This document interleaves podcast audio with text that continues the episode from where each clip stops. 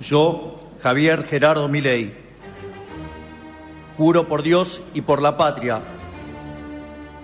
sobre estos santos evangelios desempeñar con lealtad y patriotismo el cargo de presidente de la Nación Argentina y observar y hacer observar fielmente. Javier Milei ya es oficialmente presidente de Argentina. Sí, juro. El país estrena un cambio de era, un cambio de paradigma incluso, con la histórica derrota del kirchnerismo y con una situación económica límite. Ese es el principal problema al que se enfrenta. La pregunta es si su plan va mm, a servir para salvar a Argentina. Soy Javier Atard y hoy es martes, es 12 de diciembre. El Mundo al Día, un podcast del mundo. Javier Milei ya ha jurado como presidente ante la Asamblea Legislativa, ya se ha dirigido a la ciudadanía en varias ocasiones y entre todos esos momentos una frase. Ningún gobierno ha recibido una herencia peor que la que estamos recibiendo nosotros. Una frase decía, aludiendo a la herencia recibida de los años del kirchnerismo, una sociedad empobrecida por el peronismo también, la que hay ahora mismo en Argentina, que necesita, por otra parte, combatir la corrupción en un país que está profundamente dividido. Ese es el terreno en el que se tiene, en el que se va a tener que mover el presidente Javier Milei.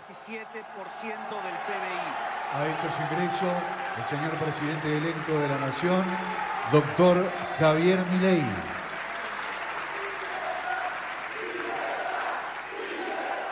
De sus primeras palabras como presidente, una definición y alusiones constantes, por otra parte, al liberalismo, contestadas por sus seguidores con gritos de libertad. Sin ir más lejos, la frase que más repite, su frase más reconocible de Javier Milei, es esa, inconfundible, que dice «Viva la libertad, carajo».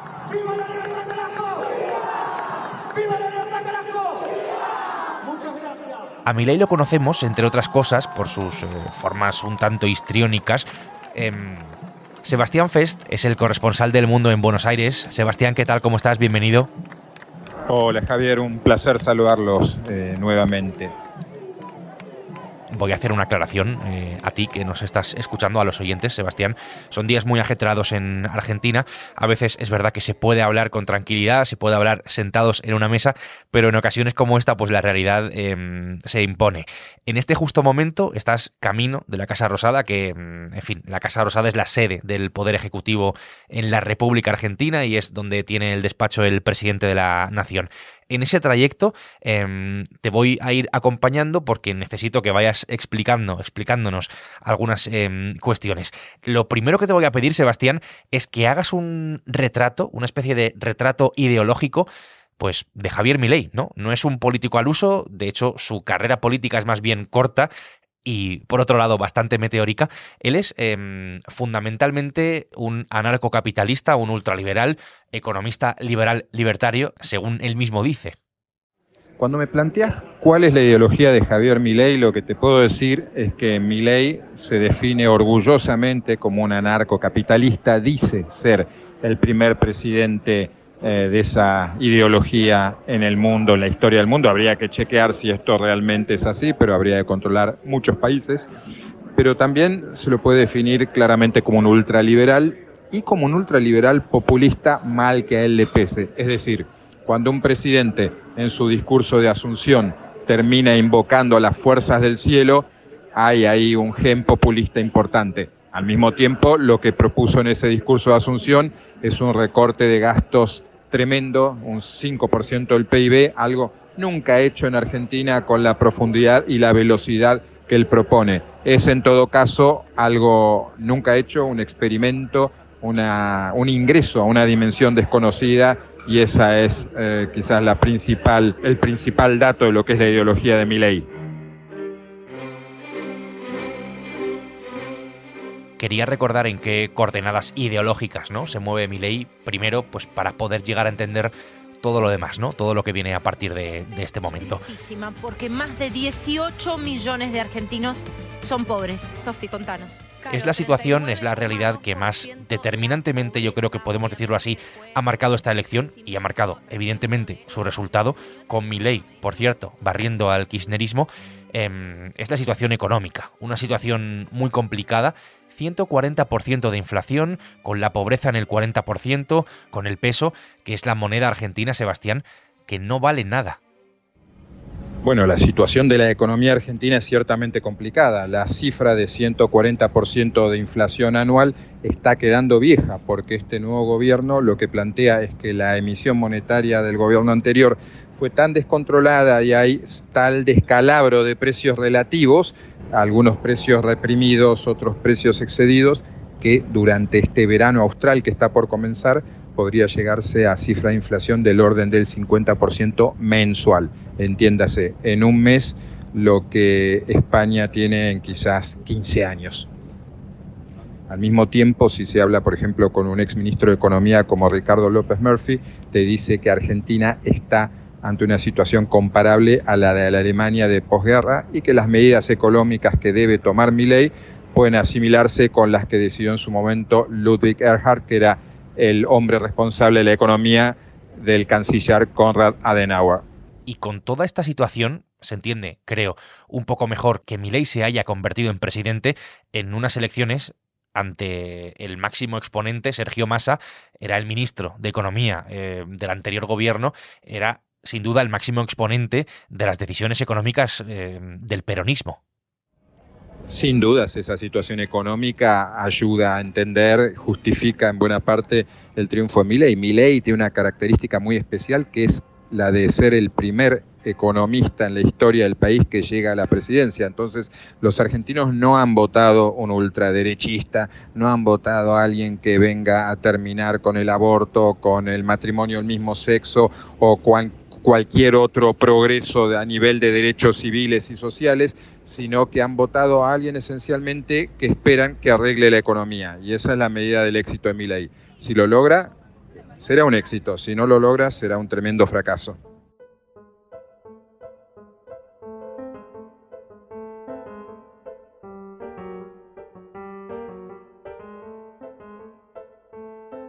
Más allá de la política, Javier Milei es un personaje algo excéntrico. Es padre, así lo dice él mismo, de cinco perros, todos ellos mastín inglés, de esa raza. El primero que tuvo se llamaba Conan, murió y fue clonado en un laboratorio de Estados Unidos. De Conan vienen Murray, Milton, Robert y Lucas. Los detalles de su vida, su forma de actuar, sus apariciones en televisión, se han hecho muy muy virales en los últimos meses. Uno de esos momentos del candidato entonces de la Libertad Avanza es este. Ministerio de Cultura, afuera.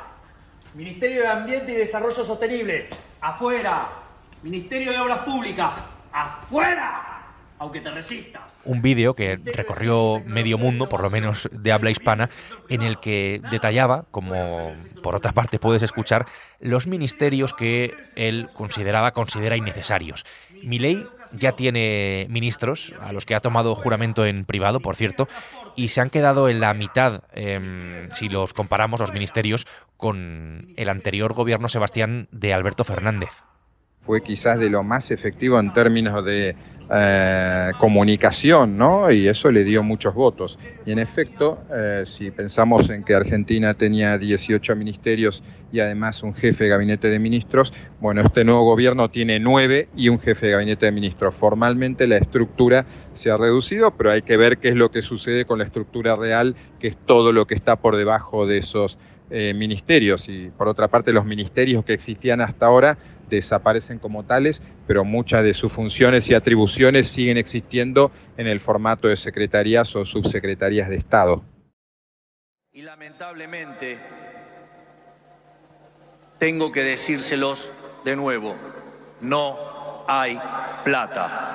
Esta es sin duda alguna una de las frases más directas de su discurso el día de la toma de posesión no es una promesa, em, algo raro en este tipo de discursos, sino una especie de descripción de la cruda realidad que vive o que está viviendo y que le va a tocar vivir a Argentina. No hay dinero, sencillamente. Esto tiene una implicación muy clara, a la que siempre, por otra parte, él ha aludido, y es el fuerte recorte del gasto público. Él lo ha cifrado, lo decías antes también, Sebastián, en 20.000 millones eh, de dólares. No hay alternativas em, al SOC, ha llegado a explicar.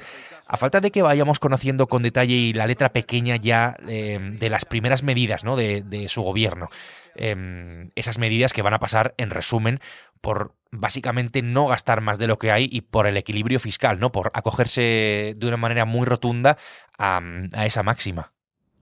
Lo de las medidas económicas es el gran tema pendiente en este país. Y en cuanto al lema, el mantra casi diría de no hay plata, lo asombroso fue que el domingo, durante la asunción de mi ley, había gente entre el público que cantaba feliz no hay plata. Y eso habrá que ver si dentro de unos meses, cuando efectivamente no haya plata y algunos de ellos sean los que no la tienen, siguen manteniendo esas ganas de cantarlo. Lo que sabemos, Sebastián, desde luego, más allá de conocer ese detalle ¿no? de esas medidas, es que las propuestas de Milei son eh, iban a ser radicales. Radicales eh, en ese sentido, ¿no? De reformas extremas para reconstruir la economía, que es la idea que él tiene y la que le ha hecho ganar eh, las elecciones o por lo que lo han votado los argentinos. Bueno, las propuestas de Milei son claramente radicales. Nunca antes nadie propuso en la política argentina semejante recorte de gastos. Nunca antes nadie planteó que la política parasitaria y la casta es el problema del país.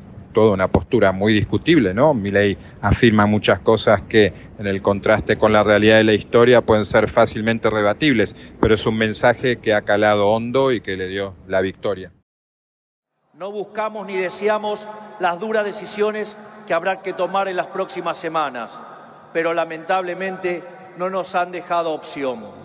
Vamos a tomar todas las decisiones necesarias para arreglar el problema que causaron 100 años de despilfarro de la clase política, aun cuando al principio sea duro. No va a ser fácil, 100 años de fracaso no se deshacen en un día, pero un día empieza y hoy es ese día.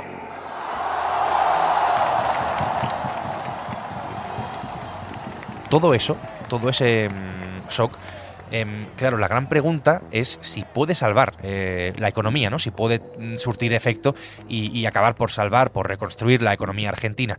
Para mi ley, em, ese primer shock va a ser muy duro, una especie de terapia de choque con un inicio bastante, bastante complicado que afecte a los, a los ciudadanos. Entiendo que es difícil saberlo y que la pregunta es un tanto em, complicada, pero que los argentinos en este caso es lo que han elegido. Eh, han elegido este cambio de era, este cambio de paradigma para su país. Está claro que el Estado argentino es demasiado grande, que desde el inicio de la era kirchnerista en 2003, 20 años, el peso del Estado en la economía nacional se duplicó. El gasto, el porcentaje del PIB que implicaba el Estado pasó de unos 21, 20 puntos a unos 40. Eso es una barbaridad y es un Estado que hay que financiar y que hoy el país no puede financiar. Entonces, aquel paradigma que planteaba eh, el kirchnerismo, que era eh, donde hay una necesidad, hay un derecho, se ha acabado. Y mi ley dice, no, no, esto es mentira, es una estafa, porque si hay un derecho, alguien tiene que financiarlo.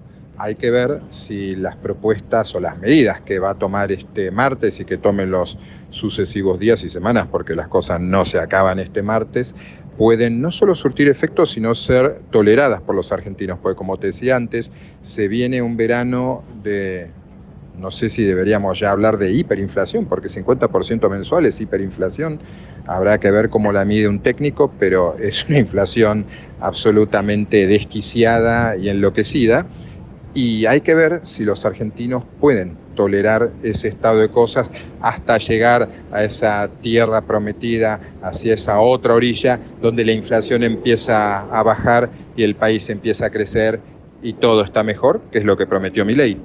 Pero en todo caso, coincido con vos en la pregunta, sí es un cambio de paradigma, porque eh, de una ciudadanía acostumbrada a escuchar eh, grandes promesas, hazañas y descripciones épicas y ahora tiene en la Casa Rosada a un economista que le habla de técnica. Yo no sé si la mayoría de la gente entiende lo que está diciendo, resulta ciertamente difícil seguir a mi ley por momentos, pero en todo caso acepta tener a alguien que le habla de esos temas y que ya no está vendiendo sueños. El único sueño que vende, que no es poca cosa, es voy a arreglar la economía. Para la Argentina eh, eternamente eh, en problemas económicos, ese es un sueño maravilloso.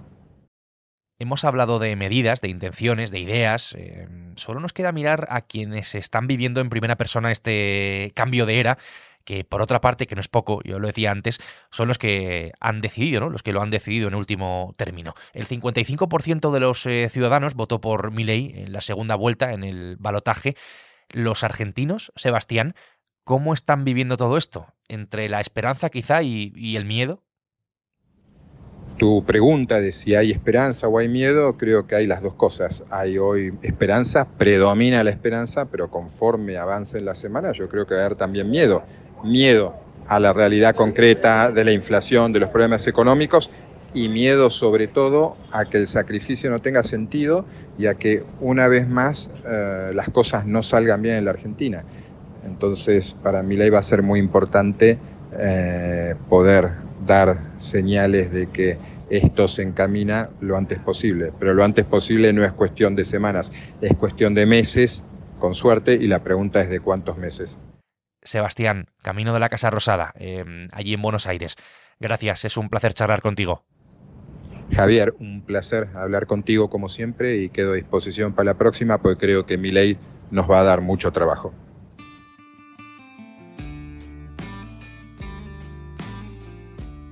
Sebastián Fest ha hecho posible este episodio de mm, El Mundo al Día, un podcast que puedes escuchar todos los días en elmundo.es, en la web del mundo, y además también puedes hacerlo en las principales plataformas de audio. Ahí, en la que tengas en tu móvil, en tu favorita, también tienes la opción de mm, suscribirte.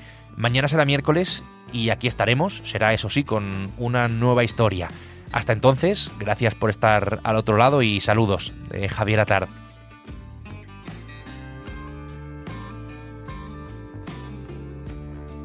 Has escuchado El Mundo al Día, un podcast del mundo